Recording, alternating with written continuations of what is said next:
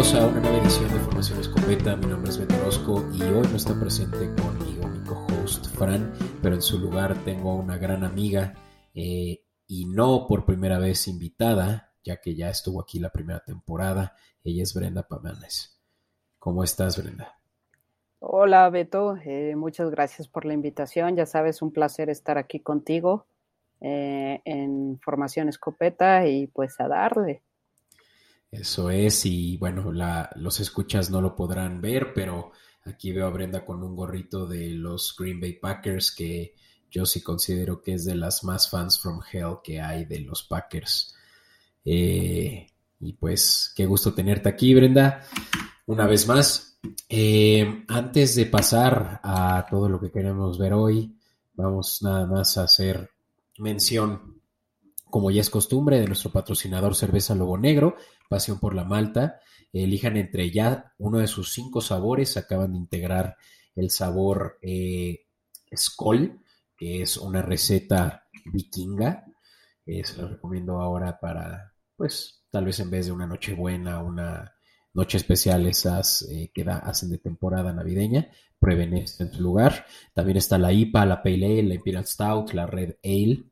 Eh, cualquiera de estas las pueden solicitar, pueden hacer su pack eh, su six pack, su 12 pack eh, surtido y con un eh, aplicando un 10% de descuento con el código Escopeta Podcast. Esto a través de Instagram, Cerveza Lobo Negro, o en a través de correo electrónico, cerveza gmail, perdón, cerveza lobo negro arroba gmail.com.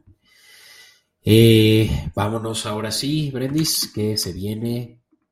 Es una semana interesante que obviamente empieza ya con varios jugadores en otros equipos. Para eso vámonos a los escopetazos. Pues sí, es.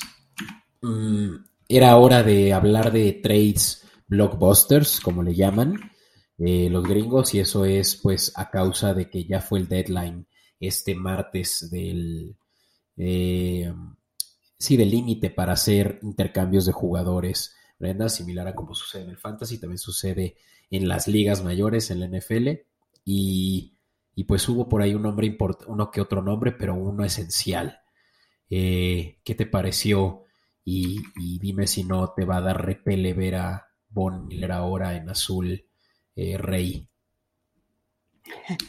Creo que les va a dar más repele a los Broncos que si de por sí no tenían una temporada buena, a excepción de sus tres primeros triunfos, ahora, eh, pues, ¿qué te digo? Van a estar, pero tremendamente perdidos. Rams se pone fuerte, se está armando totalmente, se ve que quieren durísimo llegar al Super Bowl. Pues, se van a enfrentar en juegos divisionales contra equipos muy potentes, entre ellos pues Tampa Bay, que pues es el actual campeón, mis Packers, que por qué no podemos llegar a otra final divisional, uno nunca sabe. Eh, pues ellos están armando, o sea, lo dejaron muy claro. Creo que esto deja perfectamente claro la postura de Rams hacia, hacia la posibilidad de un Super Bowl, de un nuevo Super Bowl y, y de ganar el Super Bowl, ¿por qué no? Claro. Sí, no, los Rams evidentemente ya vimos que están jugando como si esto fuera Madden. No importará el futuro de tu liga, eh, bueno, de tu franquicia en las próximas, eh, en los próximos años. Ofrecieron un pick de segunda ronda y un pick de tercera ronda, lo cual es bastante alto si consideramos, pues, los jugadores que han salido en estos, eh, en estas rondas de draft. Y sobre todo pensar que es el valor que tiene un novato en términos económicos, ¿no? No le estás pagando lo que le pagas a un Von Miller.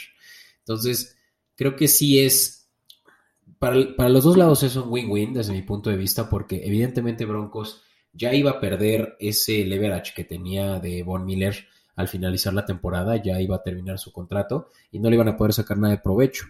En cambio, ahorita hay equipos que es win now, están en ese modo de ganar ahora y son los Rams el perfecto ejemplo, hicieron pues ese mega trade también en el off-season por Stafford.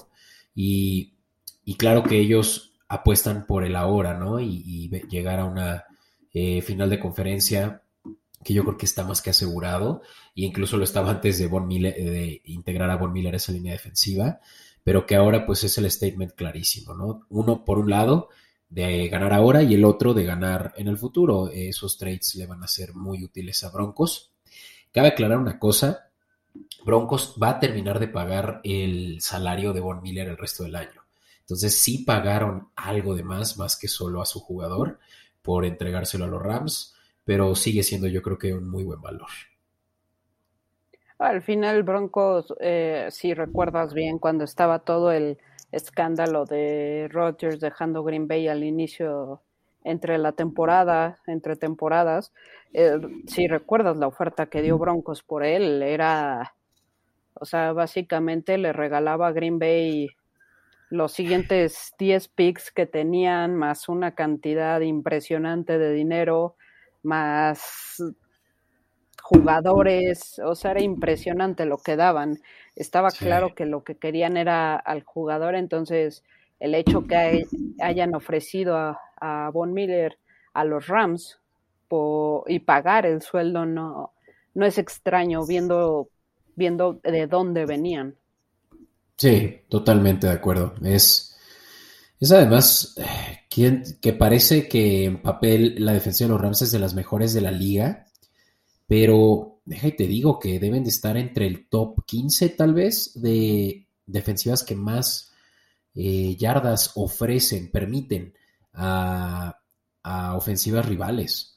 Eh, no están tan bien parados ahí en la línea defensiva, tienen eh, bien cubierto el hueco central con Aaron Donald, pero fuera de eso sí les hacía falta Edge, Edge Rushers. Entonces creo que sí es una gran adición. Von Miller también ha estado lesionado, entonces en realidad es un ahora o nunca. Y Rams viene haciendo eso ya desde hace un tiempo, ¿no?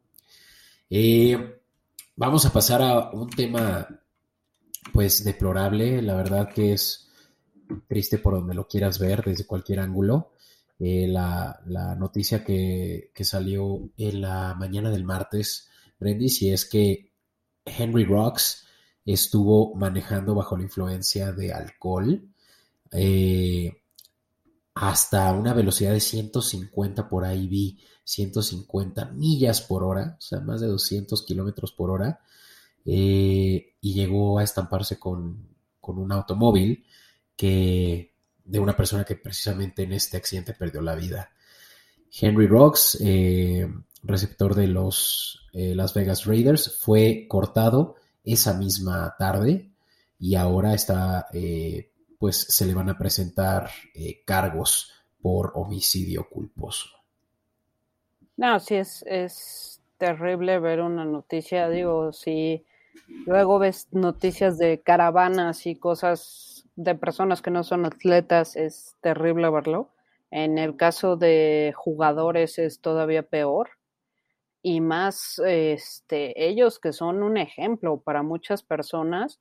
Ver, en, en la mañana leía que se iba a 270 y tantos kilómetros por hora. Es, es, impresionante. De hecho, Derek Carr salió a dar una declaración. Eh, evidentemente la, presa, la prensa los está acechando a todos para ver qué, qué opinan. Este, que él, él habló con e, este, él habló con su amigo ese mismo día y le ofreció irlo a recoger a donde fuera que estuviera, no sé qué. Y pues, pues digo, es evidente que no lo contactó y ahora eh, puede enfrentar, decían, 20 años de cárcel. Sí, de, de 2 a 20. Sí, y, y aunque termine con una cárcel que te gusta de cinco años, o sea, su carrera ya terminó. Sí, sí, es una lástima. Generalmente los cortan cuando chocan o algo bajo la influencia del alcohol y eso, y pues pueden medio regresar, hay equipos más bajos, o sea, llámale tú ahorita un Detroit, un Giants, este equipos, pues Jaguars, de hasta abajo de la tabla. Pero, perdón, Beto, sé que es tu equipo, pero este, pero en el caso del, o sea, hubo un, hubo un homicidio y al final eso siempre va a pesar tremendamente. Sí, se va a tener, se va a tener que, va a tener que asumir su responsabilidad. Un chavito de 20 años, 22 años tiene. En su tercera, segunda o tercera temporada fue pick de primera ronda y pues se le acabó su carrera. Pero pues creo que eso es lo de menos y estas alturas, ¿no? O sea, es realmente algo que seguramente lo va a perseguir el resto de su vida. Pues es una decisión. Eh, claro, eh, esto lo escuchamos todo el tiempo, ¿no? No manejes si estás borracho, pero aquí él tomó muy malas decisiones dentro de todas las malas decisiones que ya había detrás de, solo, eh, del simple hecho de tomar y manejar, ¿no? pisar, y ir a esa velocidad, vamos, es, es muy, muy peligroso. Pero bueno, pues está esa situación que, pues lástima por él, pero sobre todo lástima por la familia de la víctima. Evidentemente es la que, pues más va a buscar la justicia. Eh, por último, yo creo que ya nos extendimos un poco en escopetazos, pero vaya que había de qué hablar. Dennis, y un caso que vamos a llevar a nuestra cobertura y es la de que Aaron Rodgers tiene COVID. Y ahora que mencioné la palabra COVID, sí les quiero decir que yo estoy bien, eh, solo tengo gripa, eh, pero, pero pues es, es Aaron Rodgers el que, por más de que esté bien, no va a poder jugar porque sí, con lo de COVID. Eh, y contra los Chiefs, ¿no? Se va a poner bueno entonces tal vez ya este encuentro donde los Chiefs venían como claros underdogs. Sí, no, de, que salió la noticia, el, en momios de apuesta estaba pick, cero puntos para los dos, y ahora de la nada ya está en menos siete eh, Kansas, pese a la mala temporada que, que ha tenido Kansas, digo, ya los favoreció, adiós Aaron Rodgers, locales, eh, una buena noticia para Green Bay es que pues, al final recupera nada. Davante Adams, que pues algo es algo, pero habrá que ver cómo funciona el novato Love, que solo ha jugado tres juegos de pretemporada y pues... Y más o menos, ¿no? y más o menos, sí. Sí. Sí, pues justo creo que ahorita en la cobertura vamos a poder tocar más sobre esa situación que se presenta en Green Bay inminente situación de corebacks. Pero, ¿qué te parece si antes de eso vamos al kit de emergencia para darles a nuestros escuchas recomendaciones sobre a quién empezar eh, ahora con varios equipos también en bye? Claro.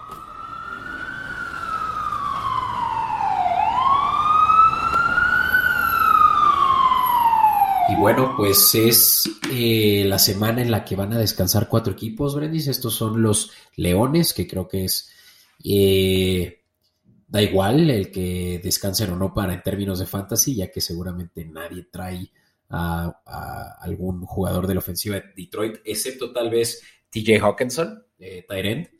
Eh, también descansa Seattle, descansa Tampa y descansa Washington.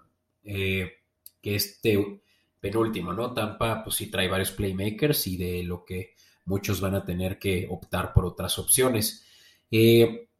Voy a decir una en particular que esta viene directamente de Fran, que como dije no pudo acompañarnos hoy, pero lo, mencionó muy claramente como, claro, eh, eh, Startem, y creo que sí, él sabe de lo que habla porque es contra sus titanes, los eh, Rams, que reciben a los titanes, pues van a poder tener la oportunidad de hacer una cantidad de puntos impresionante, ¿no? Eh, distribuye Stafford muy bien el balón, lo hemos visto ahorita, es el claro contendiente al MVP. Eh, y pues yo creo que ahí se, se, puede aprovechar uno justamente de ver que Titanes ofrece hasta 47.4 puntos promedio por partido a otros receptores. Imagínate ese, ese, eh, ese número en tu, en tu, en tu escuadra, ¿no? De titulares no te vendría nada mal unos treinta y tantos puntos. Y obvio, ¿no? Creo que nadie de aquí es tan loco como para sentar a Cooper Cup, pero por ahí puede que alguien diga, ah, Woods, ¿lo empiezo o no? Pues sabes qué es, yo creo que Start of the Week, él va a ser una de puntos impresionante. Robert Woods hemos visto cómo ha podido eh, zafarse de la cobertura personal y, creo que este es un claro eh, buen matchup.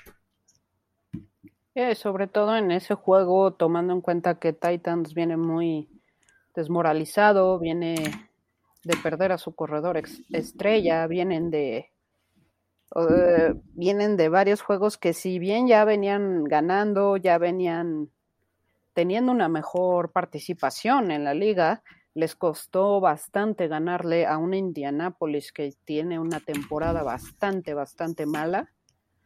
O sea, ahorita a lo mejor le irán ganando a Jets, pero pues al final Jets tiene dos juegos locos en la temporada y lo demás es, es como nivel Detroit. Creo que el hecho que Detroit descanse sí afecta un poco el fantasy en el sentido de que siempre sabes que es apuesta segura apostar en contra de Detroit. Entonces, si te vas en cualquier ofensiva que vaya contra Detroit, puntos vas a generar. Ese es un hecho. Sí, que siempre hay eh, otros panes a los cuales les puedes sacar el jugo.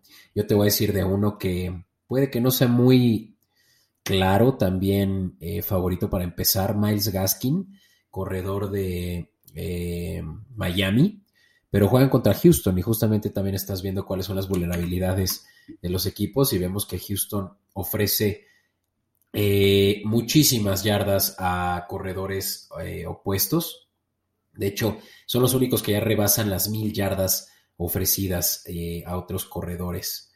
Entonces, ahí es donde yo creo que Gaskins puede tener por fin su mejor juego de la temporada, porque ellos sí, de él sí no hemos visto nada bueno, ¿no?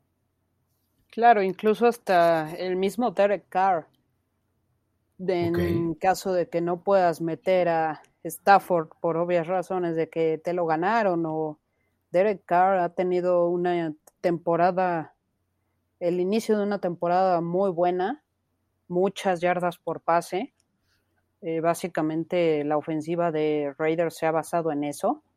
Y la verdad es que van contra un pan, que les puede complicar un, un poco la vida. Eh, es probable el hecho que vayan de visita, pero pese a eso, creo que creo que puede ser una buena opción de quarterback Derek, Derek Carr.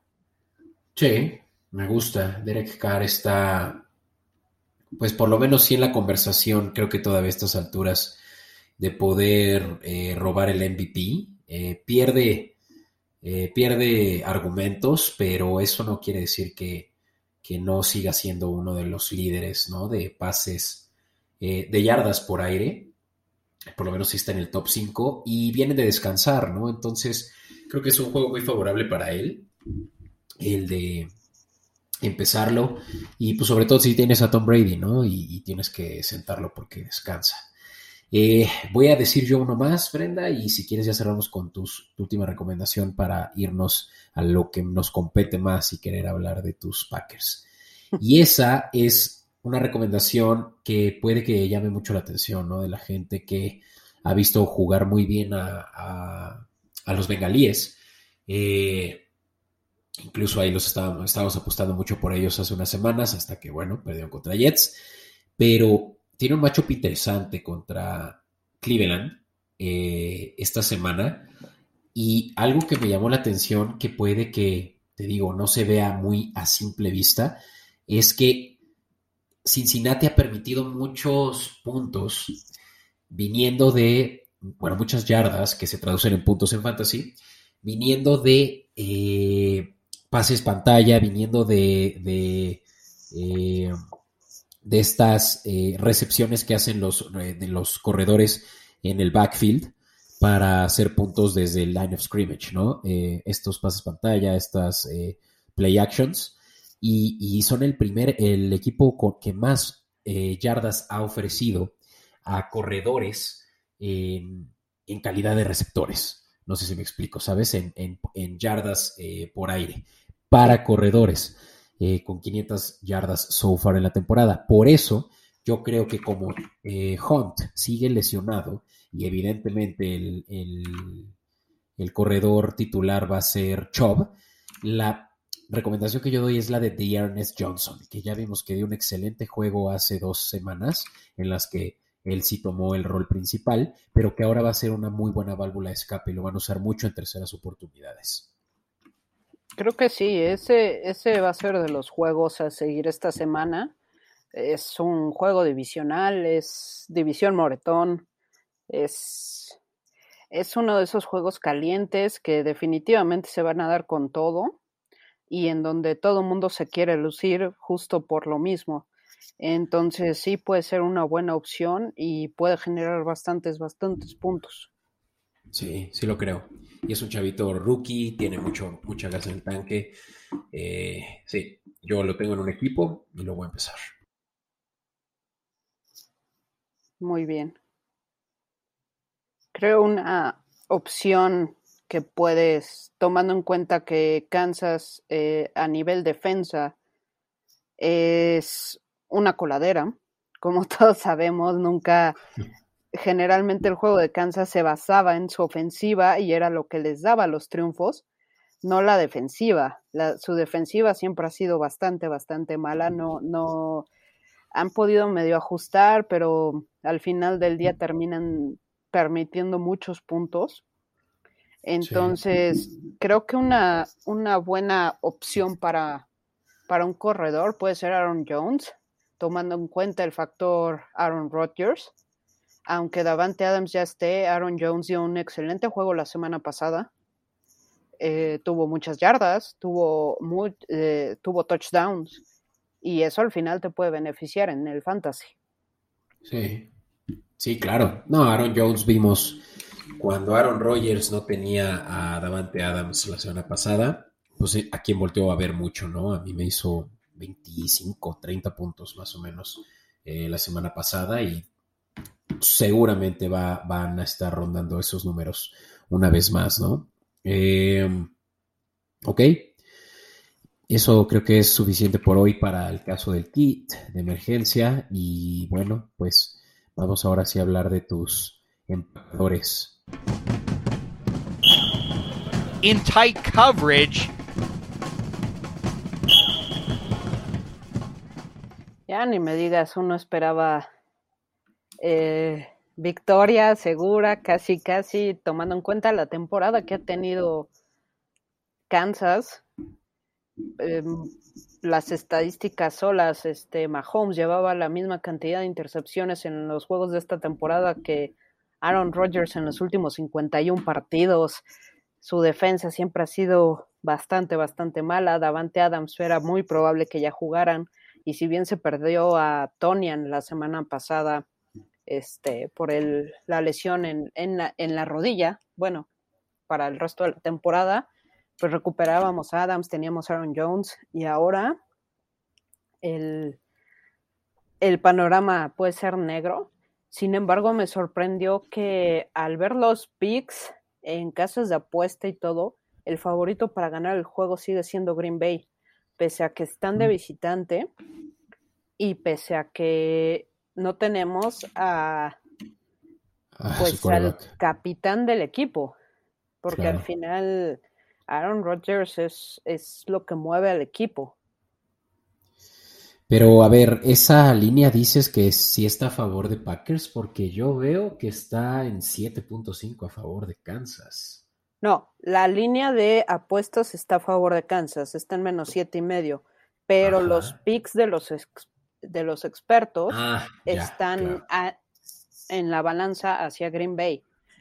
Uh, interesante que eso te dice una cosa, ¿no? Que va a ser un juego que se va a definir seguramente por mucho menos que esta línea, por lo cual creo que apostarle a la línea de más 7.5 de Green Bay es excelente opción ahorita, ¿no?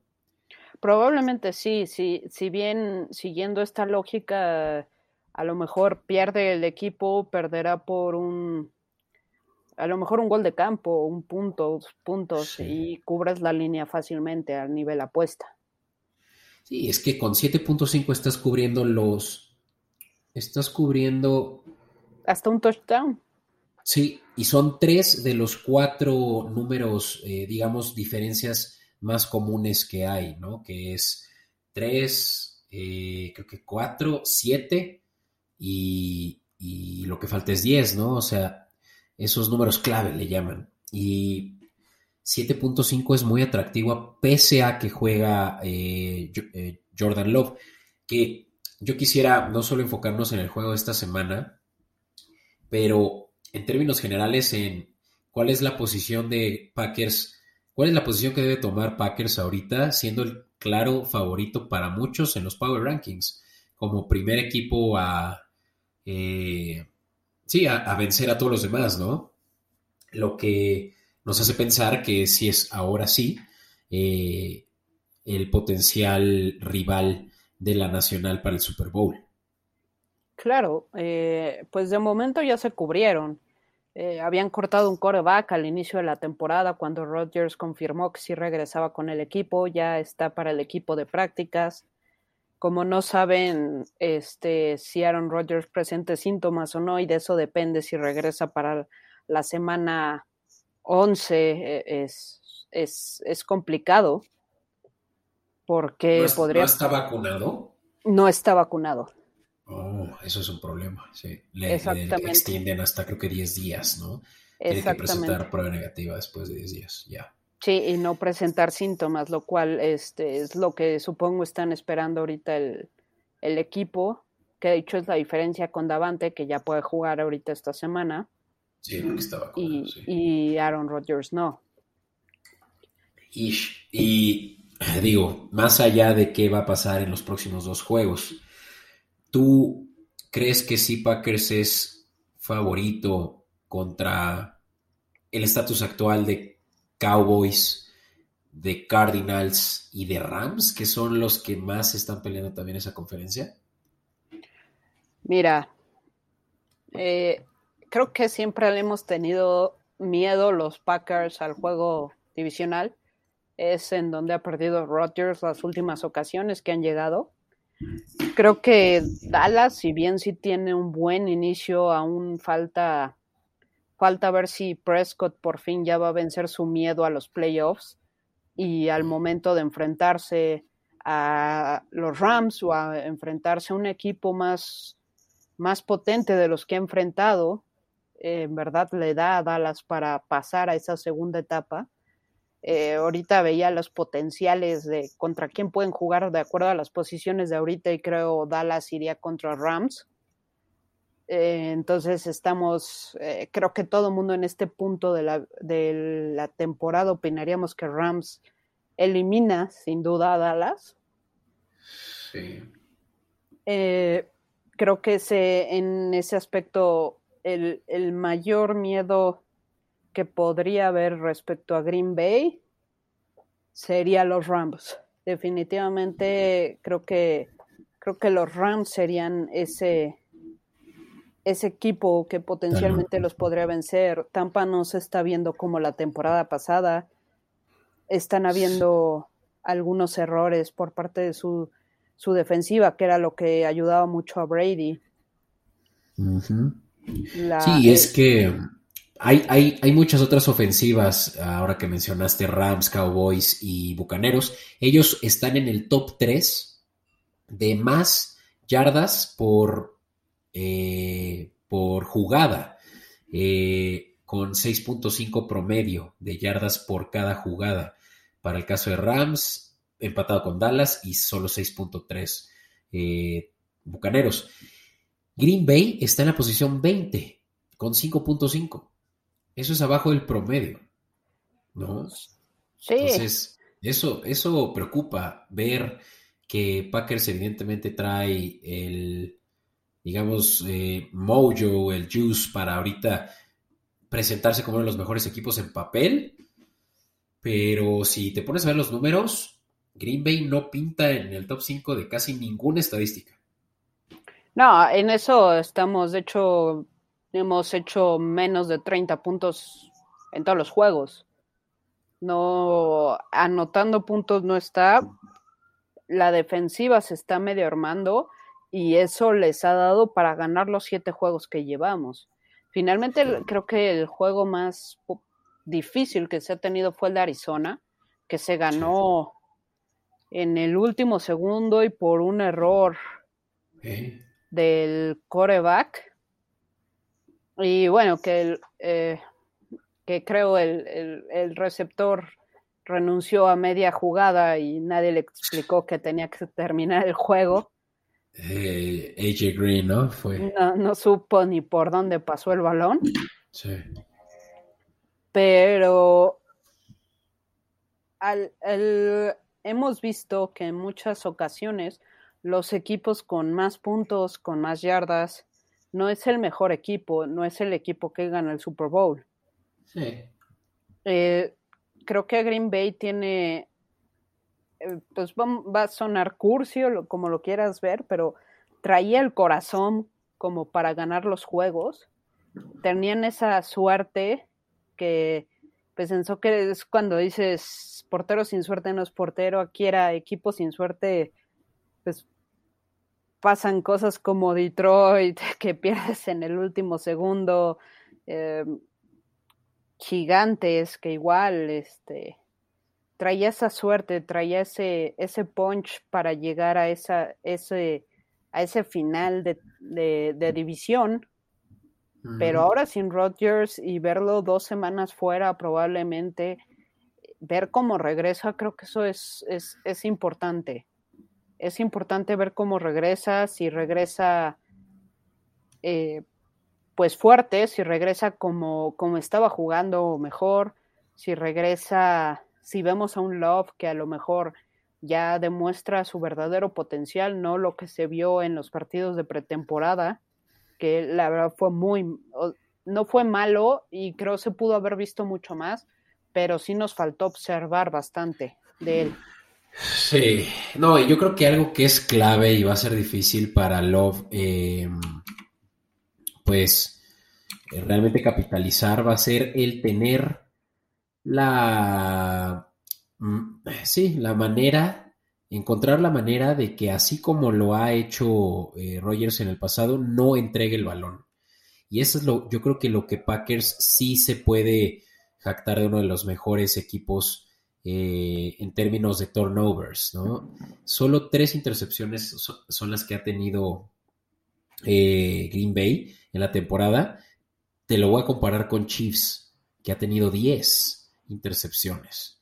Entonces, eso es lo que hace muy bien Rogers. No entrega el balón y para que Love pueda por lo menos ser el backup competente y que realmente todo lo que viene transcribiéndose de su estancia en Green Bay hasta ahora realmente saque frutos, pues lo va a determinar estas dos semanas, que seguramente van a ser dos semanas las que no juegue Rogers y que se va a ir a ver contra equipos duros, Chiefs y luego potencialmente el regreso de Russell Wilson eh, con Seattle.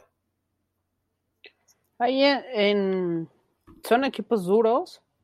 Creo ah, eh, tendrá un poco de suerte Green Bay en el sentido que no los hemos visto a todo su potencial ambos equipos. Ni siquiera antes de la lesión de Russell Wilson, Seattle estaba al 100%, le estaban costando las cosas, estaba teniendo problemas para ganar, para mm, pasar eh, balones, todo se le vino todavía más abajo después de la lesión de Russell Wilson, pero eh, creo que sí, eh, creo que vamos a ver al inicio a un Green Bay que va a basar su ofensiva principalmente en el juego terrestre, con Aaron Jones, probablemente muchas corridas también de Davante Adams, y a partir de ahí irlo soltando poco a poco, poco a poco, pases cortos probablemente, jugadas rápidas, aprovechar que estás contra una de las peores defensivas, que es la defensiva de Kansas City, eh, para irlo soltando.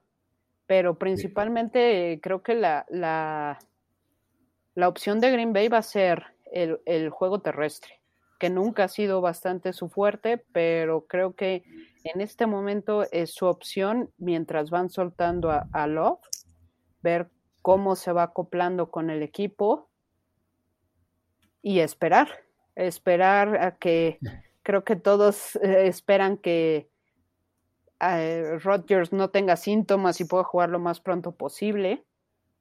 Y, y pues esperar que porque probablemente tengan un castigo bastante severo por parte de la NFL hacia Green Bay Packers por los desacatos que ha tenido Rodgers eh, de, respecto al, a los protocolos de COVID y eso tampoco sí. No ayuda. No ayuda al, al equipo en nada. Sí, ahora sí que qué bien les vendría un bye week. Lástima que van a ser de los últimos equipos que lo va a aprovechar en la semana 13. Antes de eso se van a ver con los Rams, los vikingos en casa de los vikingos, nada, nada fácil. Y los dos previos son los que ya mencionamos, Seattle y Kansas. Así que, pues yo creo que van a tener que sobrevivir este long stretch de cuatro partidos importantes para realmente eh, ser considerados un, uno, si no es que el mejor equipo de la nacional. Claro. Okay. Creo que si se pasa esto con, con triunfos, o cuando menos ganar 3 de 4, creo que estás del otro lado completamente y entonces sí fuerte candidato para llegar a la final de la nacional. ¿Y qué dices? ¿Los ves ganar este Super Bowl si llegan a contra quien sea que lleguen? Porque estamos viendo a la nacional mucho más fuerte que la americana. Me gustaría decir que sí, siempre he creído que la nacional pase Green Bay o pase quien pase, eh, quitando la época de la americana con Patriotas. Y o sea, Brady. toda la vida. eh, creo que siempre ha sido una, creo que siempre ha sido la división difícil, la nacional. Creo que es una división mucho más competida que la americana tiene equipos en general más top. Apenas se está empezando a ver un poco de Búfalo que tenía años sin hacer nada, eh, sí. que era de los flanes de la competencia, de hecho. Y, pero sin embargo, en la Nacional Arizona está repuntando, que, que tenía también muchos años bastante mal. Sí. Sí, Entonces, sí. Sí, creo que algo que todos estamos de acuerdo es que la, la nacional es como la conferencia madura. ¿no? La americana es la de muchas eh, figuras eh, eh, novatos y, y, y, jóvenes realmente. Lo vemos en Chargers, lo vemos en Baltimore. Como que apenas se está viendo ese resurgir que va a haber de la americana como una vez lo fue, como dices. Y la nacional ahorita es la que siempre ha sido dura, ¿no? Eh, excepto el año pasado. Yo el año pasado decía que asco, no hay un solo equipo de la Nacional que, que, que dé de qué hablar, excepto eh, Packers, justamente. Claro, y llegamos al juego divisional y la misma historia de siempre. El trágico juego divisional de Aaron Rodgers y eliminados. y eliminados por los mismísimos bucaneros a cargo de Tom Brady. ¿Qué te digo? Ganaron por su defensiva más que por su ofensiva. Brady tuvo tres, cuatro intercepciones, entregas de balón durante sí, ese juego, pero juego. la defensiva funcionó de maravilla, le funcionó estrella y todas esas todos esos turnovers terminaron en creo que cinco, tres puntos, una cosa por el estilo. Así es, sí, fue un gran juego, buenos tiempos. bueno, Brendis, pues vámonos a la última sección en la que hablaremos de las apuestas esta que a la gente más le gusta. Y antes de despedirnos, ¿vale? Yeah, fourth and a foot. And a mishandle on the snap. Allen picks it up and he's still going. Ok. Pues se viene ya cuarta, última oportunidad para meter tus apuestas. Los momios ya se están acomodando a la eh, ¿cómo se llama? A las, al, a cómo van a terminar estando ya para cuando antes de que empiecen los juegos. Brenda, pero por ahí hay unas interesantes, ¿no? Eh, lo decíamos hace rato, y aunque me vaya a saltar a este juego de la tarde de Packers contra Chiefs, esta de más 7.5, esta línea de Packers me gusta, no porque jueguen en Arrowhead, eh, son peor equipo, al contrario, y no porque juegue Rogers son peor equipo, insisto, los Chiefs no los considero ahorita ni siquiera en un top 10. Eh, Mahomes no ha podido mover bien, el balón, eh, tienen muchas lesiones, empezando por su corredor principal, por lo que yo creo que Packers va a poder mantener, si no es que ganar el juego, mantenerse a raya de Kansas. Entonces, ese me gusta. Eh, no sé qué tienes que decir más sobre este juego. Sí, creo, como comentamos hace rato, es una línea que probablemente se vaya a cubrir muy fácilmente. Sí, que lo más probable sea una diferencia de tres puntos, cuando mucho. Eh, y aunque fuera una diferencia de siete, se cubre con el punto cinco. Entonces, definitivamente es una, es una buena apuesta meter Green Bay con más siete y medio. Sí. Y el momio lo veo en menos 12. Lo más probable es que se cierre a 7, que todavía es bueno. Y, con eso ya, pues casi, casi que aseguras eh, ese retorno de casi el 100% de tu apuesta. Eh, este juego lo van a pasar por Televisa a las 3 y media. Ya el horario eh, de invierno va a entrar en, Estados Unidos, por lo que ya los horarios de nuevo van a ser los normales, ¿no? Eso cabe aclarar. El juego que me gustaría empezar a platicar, y estos son de los de la mañana, me, adelanté a, lo de la tarde por esto que platicamos de Kansas, es un interesante es este de el nuevo Denver, ahora sin Von Miller, eh, yendo a Arlington a visitar a los Cowboys.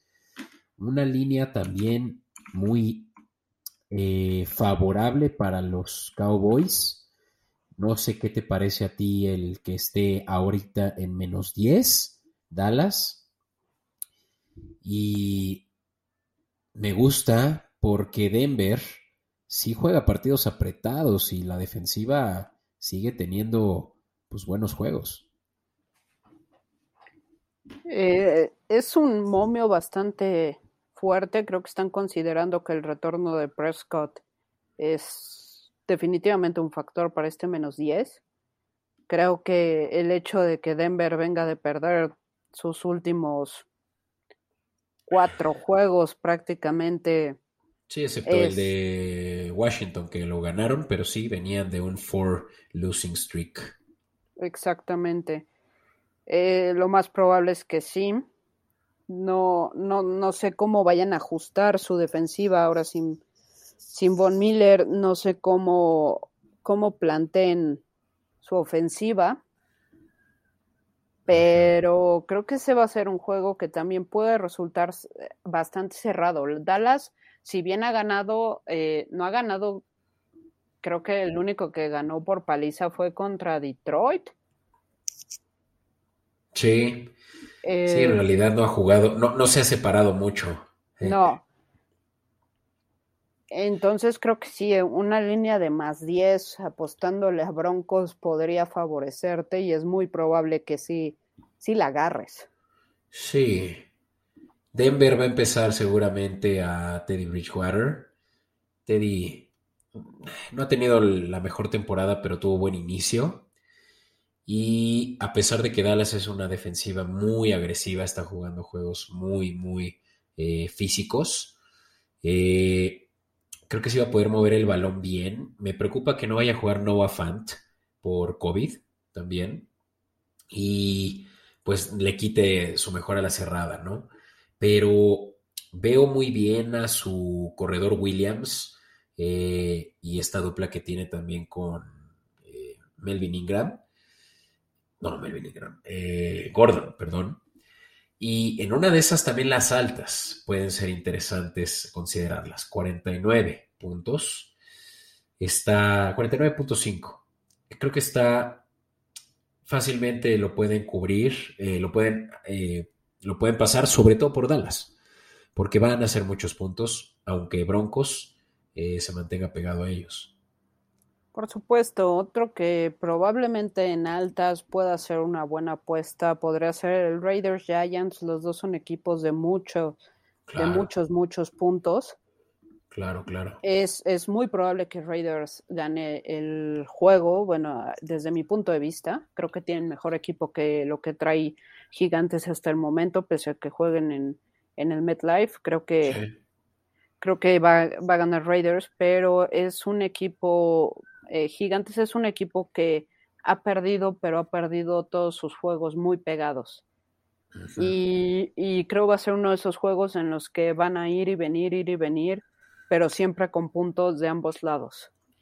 Mira, ese, ese me gusta. Lo único que no me gusta de Giants ahorita es que es un hospital. O sea, traen por donde le veas eh, lesiones, no va a empezar una vez más eh, como titular eh, Guladay, el mejor receptor yo creo que tienen.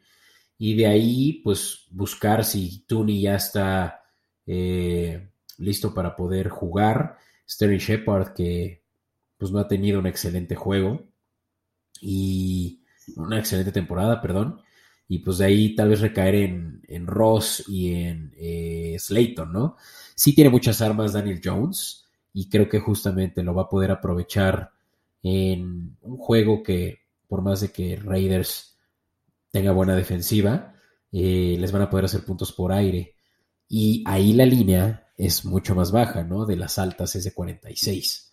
Esa me gusta, esa me gusta. Exacto, creo que es, es, es una apuesta que a lo mejor en una de esas, probablemente como mencionas, Giants, un hospital y todo, pero Raiders va a salir, siguen queriendo demostrar que son el equipo a vencer esta temporada, que son el equipo que va a llegar al playoffs, que probablemente lo va a hacer, pero sin embargo, creo que todavía tienen mucho que demostrar, creo que todavía les faltarían, cuando menos a mí me falta verlos contra un equipo mucho más potente, creo que el equipo, al equipo más potente que le ganaron, que fue a los Ravens al inicio de la temporada, fue más una pérdida de Ravens que una victoria por parte de, de Raiders. Creo que ese partido lo entregó Lamar Jackson, más que lo que ganó Raiders pero siento que van a salir a comerse el mundo. Sí, vienen, vienen además motivados de haberse ya quitado el, eh, pues, el medio que traían con lo de Gruden. Eh, este coche interino, la verdad que ha hecho bien las cosas. Y, Raiders sigue peleando la, conferencia. La verdad que Chargers le bajó al acelerador y Raiders obviamente esto le, le motiva, ¿no? Para, todavía poderles eh, sacar la división a los, a los Chargers.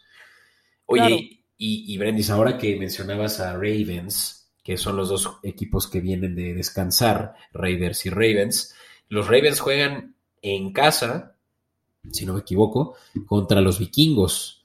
Es correcto. Y, ese juego me gusta mucho las, eh, la línea de menos 6 de Ravens yo digo que fácilmente van a poder eh, sacar el juego por más de siete puntos, bueno, seis en este caso, y, creo que esa es una apuesta, eh, un, cheque al portador, porque Vikingos jugó pésimo la semana pasada, no, no creo que tengan uno de los mejores corredores en Davin Cook, sinceramente se veía eh, que tenía muy buena aceleración antes y ahorita la ha perdido yo creo que es a causa también de la línea ofensiva que no les abre muchos huecos.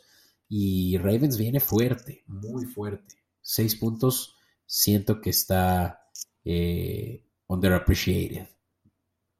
Puede ser. Eh, creo que en este caso toman en cuenta el hecho de que vienen de una semana off.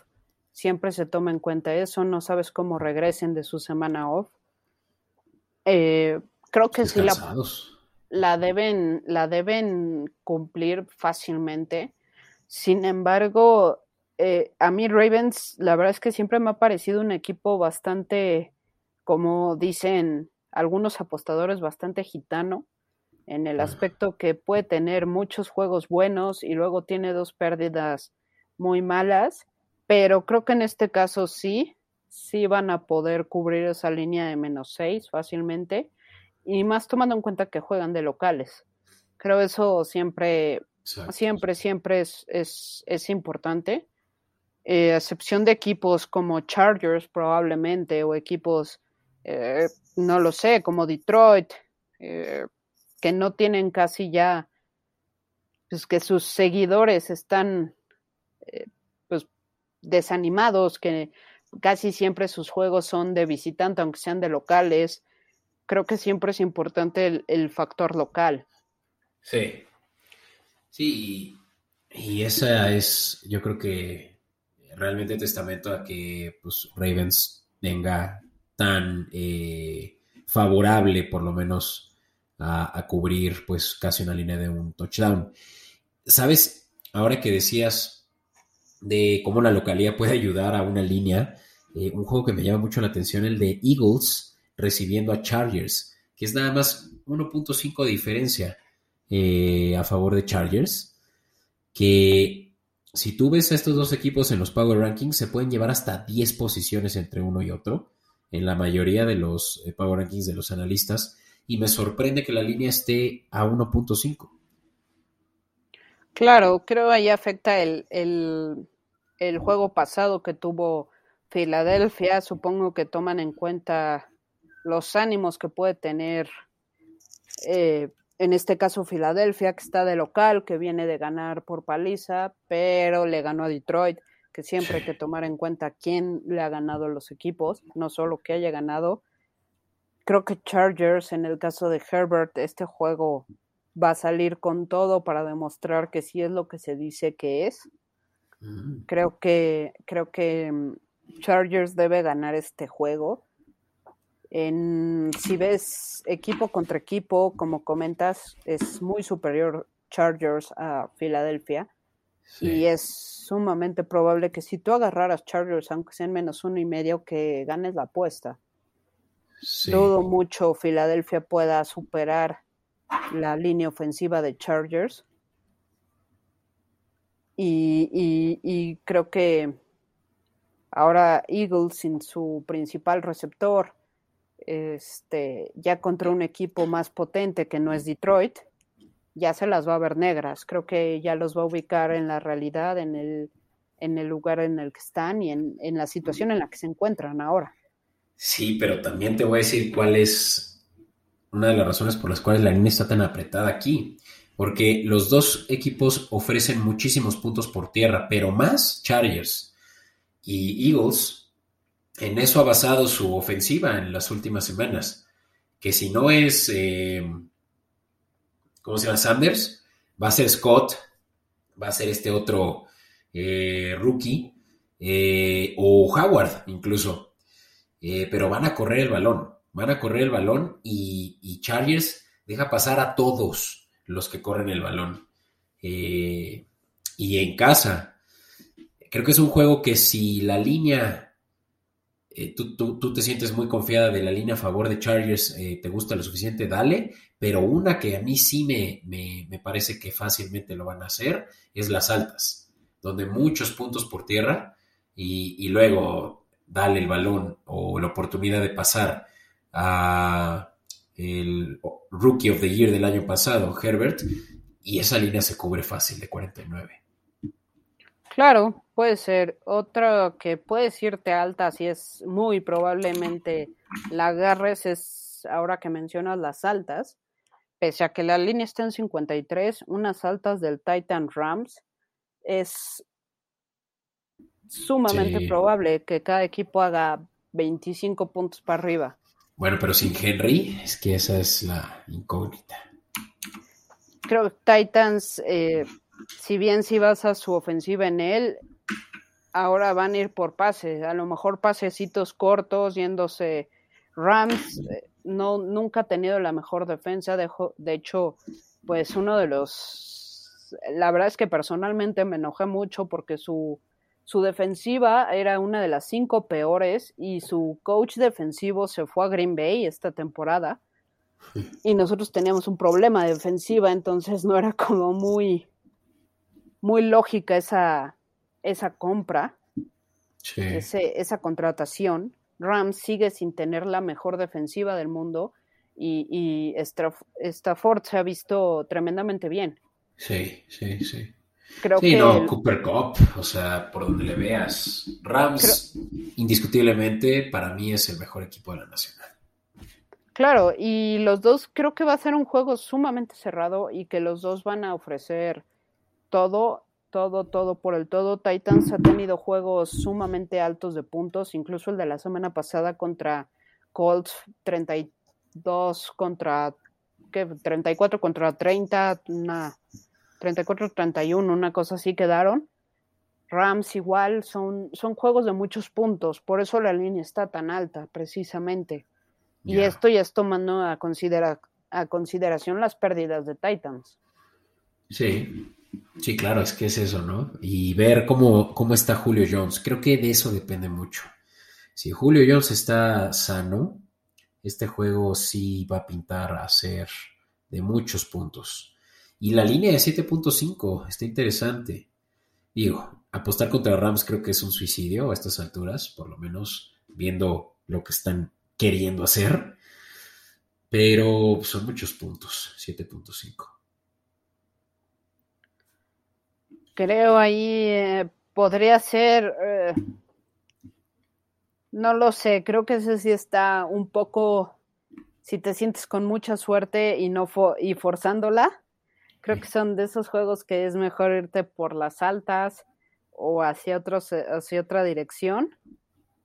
Pero pero no, creo 7.5 sigue siendo una línea bastante elevada tanto para irte hacia un lado o hacia el otro. Sin duda. Pues listo. Eh, bueno, antes de terminar, porque este es el juego que va a suceder durante la noche del domingo, Monday Night se va a disputar entre Pittsburgh recibiendo a los Bears. Un juego, para mi gusto, aburrido, Pittsburgh no es el mismo Pittsburgh que hemos visto y eso creo que es lo único que lo puede mantener entretenido, ¿no? El ver pues un declive como el de Patriotas el año pasado de una dinastía, ¿no? Porque sí ha sido una dinastía la de este eh, head coach eh, que ahora eh, en su nombre, pero ya sabes eh, que se parece a William Tomlin. y, y, y pues Chicago que está muy errático, ¿no? Están eh, jugando también un playbook muy aburrido para uno de los, eh, pues, de los rookies de los que más esperaba ver ese dinamismo que, presenta en, su, ¿cómo se llama? En sus años de novato, no, perdón, de, colegial. Y, no sé, Fields, obviamente le sigo yo dando el beneficio, la duda, pero pues creo que Las Vegas no se lo está dando, ¿no?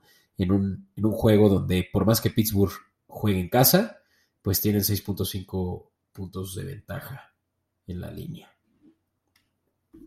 Eh, creo va a iniciar el suplente de Fields. ¿En serio? Creo sí, no, no estoy segura. Tengo, tengo que eh, corroborar ese, ese dato porque no, no sé si lo estoy confundiendo, pero tengo que corroborarlo. De cualquier forma, creo Osos ya tiene un par de temporadas que en lo que basa su juego es en la defensiva, más que en la ofensiva. Eh, creo por eso es por lo que no importa mucho el dinamismo de su coreback, sino por eso siempre se esperó más de Herbert, más de Burrow, más de incluso de el coreback de el nuevo coreback de, de Jaguars que ahorita me pasó lo mismo que a ti ese es Lawrence. de Lawrence. Creo por eso se esperaba más de él en el, en el sentido de que lo importante lo bueno que ha tenido Bears en los últimos años ha sido su defensiva no tanto su ofensiva y en el en el caso Steelers creo que hemos visto un Steelers como dices, en decadencia. Creo el problema de Steelers es que es un equipo demasiado conservador en la dirección, en el sentido de que siempre, siempre, siempre mantienen, ha tenido creo que tres quarterbacks, tres head coach en toda su historia, y por más que haya pérdidas, por más que haya malos resultados, mantienen a sus head coach, no los cambian. Y creo que eso es lo que está pasando ahorita con Tomlin. Ya no le está funcionando la fórmula que le sirvió en un momento cuando ganaron el Super Bowl hace años.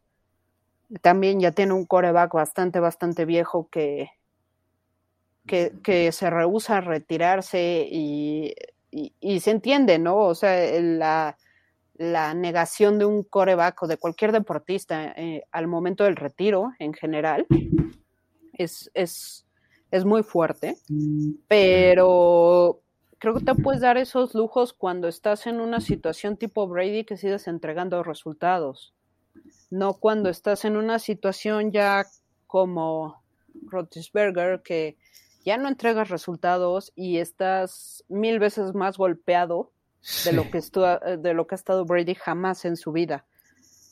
Entonces, eh, Steelers yo creo que es un equipo ya como viejo, de espíritu viejo, que necesita renovarse, que necesita un nuevo coreback, necesita a lo mejor un cambio de head coach. Tomlin es muy bueno, pero ya su fórmula ya no sirve. Sí, creo que no lo pudiste decir mejor, es un equipo aburrido, con, yo creo que la, su, su pasado los está atormentando, ¿no? De, de tener pues realmente todo solucionado en todas las áreas, ¿no? La defensiva sigue siendo buena, pero no es la mejor y pierden juegos luego a causa de eso, de no tener la habilidad de cerrar juegos eh, en la defensiva y ni se diga en la ofensiva todo lo que les ha sucedido desde Levon Bell, ¿eh? desde, desde todo lo que tuvieron que lidiar con Bell y luego con Brown y, pues mucho yo creo que mucho va dirigido justamente, como decías, ¿no? Al liderazgo que tienen ahí, que se ha mostrado muy conservador a veces y eso les ha costado, pues seguramente que el locker room no esté sano. Y ahora, pues, enfrentan algo muy duro, que es, pues, que es el último año de su coreback, ¿no? Eh, evidentemente, bueno, hemos, dicho eso ya varios años, pero Rodlisberger sí no tiene, no está, no está igual de parado que Tom Brady, que va devienen mejor conforme pasan los años, ¿no? Eh, Rotlisberger ya no trae nada que ofrecer y por eso es que yo creo que este juego sí lo puede cubrir Chicago. Y ya mencionando lo que decías, Phil sí está en posición de jugar. Sí, ya, ya, ya lo confirmé igual. El que no juega es el coreback titular de Houston, ¿no? es que los colores ah. me destantearon. Ya, sí sí, sí, Muy bien, pues muchas gracias, Brendis. Creo que con eso cerramos con broche de oro. Hasta hicimos un buen análisis de los Steelers. Eh, y pues nada, muchas gracias a todos por escucharnos. Eh, ya la próxima semana, como saben, les vamos a tener un episodio especial en el cual vamos a meternos una mesa de debate con un, eh, pues con unos, así como nosotros, pseudo profesionales de, este deporte y, va a estar interesante. Así que esperen ese episodio. Y mientras tanto, pues ya saben, acérquense a nuestras redes sociales, Escopeta Podcast. Ahí pueden encontrar todo de lo que hemos platicado y sobre todo, pues, de lo que les estamos recomendando en términos de fantasy, apuestas y demás. Eh, Brendis, sobre todo muchas gracias a ti, gracias por acompañarme. Es de lo mejor platicar contigo sobre NFL y espero que te veamos por aquí pronto ya para tener una conversación los tres. Claro que sí, este, un gusto, ya sabes que siempre, las dos veces que me has invitado aquí he estado con mucho gusto, un placer discutir NFL y pues a, a ver los juegos del domingo. Venga. Venga. Pues hasta la próxima. Bye.